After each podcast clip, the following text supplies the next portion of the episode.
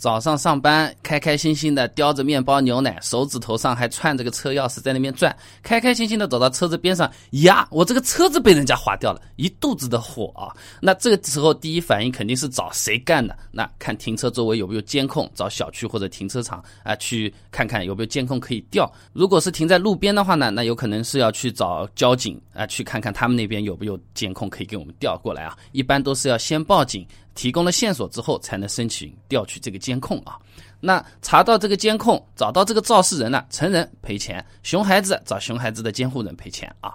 那如果说是车子刮车子，故意走的，那不光要赔钱，那个刮了你车子的车主很有可能是两百到两千块钱罚款，一次性十二分扣光，情况严重点的吊销驾照啊。那我们碰到比较不高兴的情况，往往是停在物业或者停在停车场，哎，这种有人收费的地方被划掉的时候，特别生气啊。那而且这种地方啊，有可能没有监控，或者监控里面看不清人，或者是车牌号码，非常的头疼啊。那这个时候一般都是找到这个收费停车场或者是物业的主管部门，要求他们赔偿你的损失。这个时候就有问题了，我们要仔细看啊。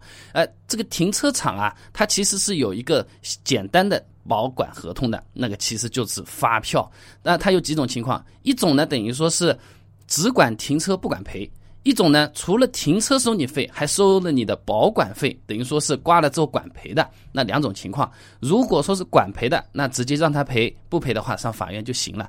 还有一种呢，他就是明确的有个红字或者粗体黑字写着的，我就是让你停着啊。但是你东西丢了，我是不负责任的。那的确是现在有很多停车场都有这么一句话写在上面的啊。那这个时候也不要认怂，我们还有事情可以做啊。我们要去查一下这个小区或者停车场，它是否具有停车保管的责任和资质。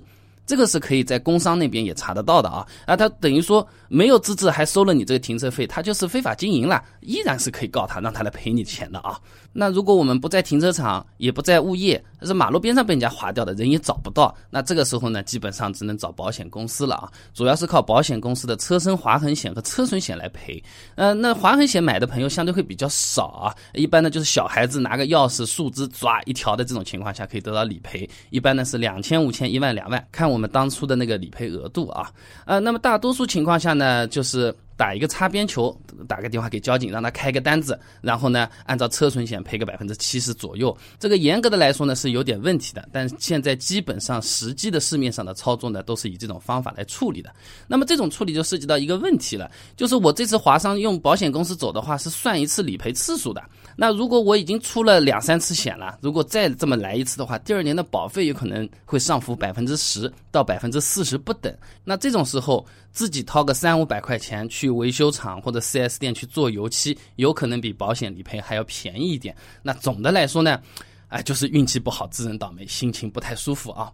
那其实，在这个时候，我们也不要轻易的妥协，还是有些事情可以做的，就是看划伤的部位。如果划伤的部位是前后保险杠呢，其实也还好，因为保险杠呢它是不会生锈的，只要你不嫌弃它丑的话，放在那边也没有问题啊。不像我们的车门，如果是钢板划了漏底的话，你不做油漆啊，它会锈进去的，一锈进去，整个钢板的强度都会有问题啊。所以说。受伤的部位看一下，再决定要不要做油漆。这件事情我们倒是可以做一做的啊。那刚才说的那些刮伤啊、划伤啊，在交通事故上面算是很小的问题，主要呢是非常的生气不爽。那刚才分享的一些小技巧，希望能够帮上大家的忙啊。那除此之外啊，车子在路上开，其实还真的是有风险的。哎，就是比较大的这种碰撞事故啊，或者说是不小心撞到人啦，那这个事情怎么处理呢？我给大家准备了一个清单。发生了交通事故之后，我第一步应该先干嘛？是先下车还是先打电话呢？我第二步该干嘛？是给保险公司打电话还是给交警打电话呢？哎，我还写的比较细的，给大家准备了这么一个清单。如果各位朋友有兴趣想要了解一下的话呢，不妨关注一下我的微信公众号。备胎说车，直接回复关键词事故，哎，你就可以得到这个事故处理手册的清单了啊。那我们这个微信公众号呢，每天都会给大家推送一段超过六十秒的汽车使用小干货，文字版、音频版、视频版都有的，大家可以挑自己喜欢的啊。想要知道交通事故之后如何让自己出于主动，哎，完完整整、顺顺利利的把这个事故处理好的话呢，很简单，手机打开微信，直接搜索公众号。备胎说车，输入关键词“事故”就可以看到了。备胎说车，等你来玩哦。